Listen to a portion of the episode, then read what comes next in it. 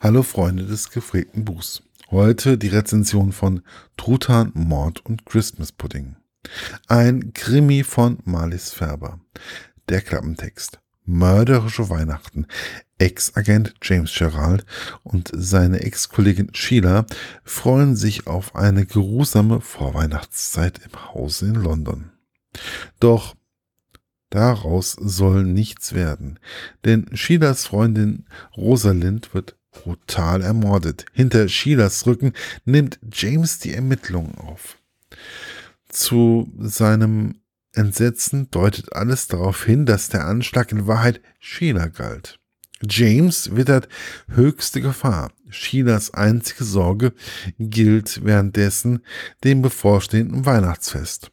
Wieder einmal beweisen James und Sheila, dass sie ganz und gar nicht zum alten Eisen gehören weder in der Liebe noch im Leben. Meine persönliche Rezension. Irgendwie wollte ich erst nicht recht an Marlies Färbers Krimi.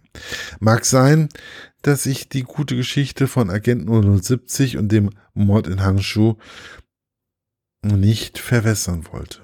Oder mir war im September noch nicht nach Weihnachten, wobei mich Themen mit Essen immer wieder magisch anziehen. Was auch immer. Ostern erschien mir nun die richtige Zeit. Also habe ich mich nun an einen weiteren Krimi mit Agent 070 und seiner China gewagt. Und diesmal lernte ich die beiden noch etwas besser kennen.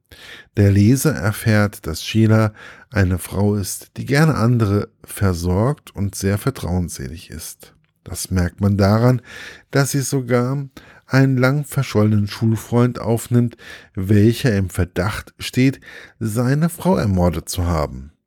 Man merkt auch, welche Oma-Qualitäten China hat, die ich im dritten Band der Reihe, den ich gelesen habe, noch nicht erkennen konnte, aber diesmal in bestimmten Situationen immer wieder zutage kommen. Dem entgegen steht der etwas eigenbrötlerische James der durch seine Tätigkeit als Geheimagent keine oder nur wenige soziale Kontakte geknüpft hat. Er wirkt manchmal etwas hölzern, wird aber von Sheila immer wieder mitgerissen, die zum Beispiel dieses Theaterstück, wo sie ihn mehr oder weniger zwingt, dabei mitzumachen. Alles in allem kommt das Paar immer wieder in skurrile Situationen und man merkt, wie wenig Rentner in unserer Gesellschaft ernst genommen werden. Es gab einige Situationen, wo James eher belächelt und nicht ernst genommen wurde. So zum Beispiel, wo er gegenüber der Polizei den Verdacht geäußert hat, dass Rosalind auf dem Friedhof umgebracht wurde. Alles im Allen ist es ein Krimi, den man gerne außerhalb der winterlichen Zeiten lesen kann und es nicht gerade auf Weihnachten zugeht. Es ist ein Krimi, welcher auch in den guten alten englischen Traditionen stehen könnte. Miss Marple lässt grüßen.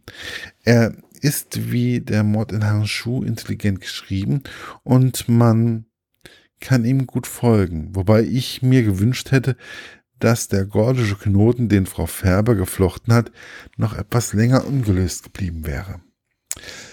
Zum Ende ging es mir wie so oft zu schnell und ich hätte gerne noch ein paar Seiten mehr erlebt, wie James das Ganze auflöst.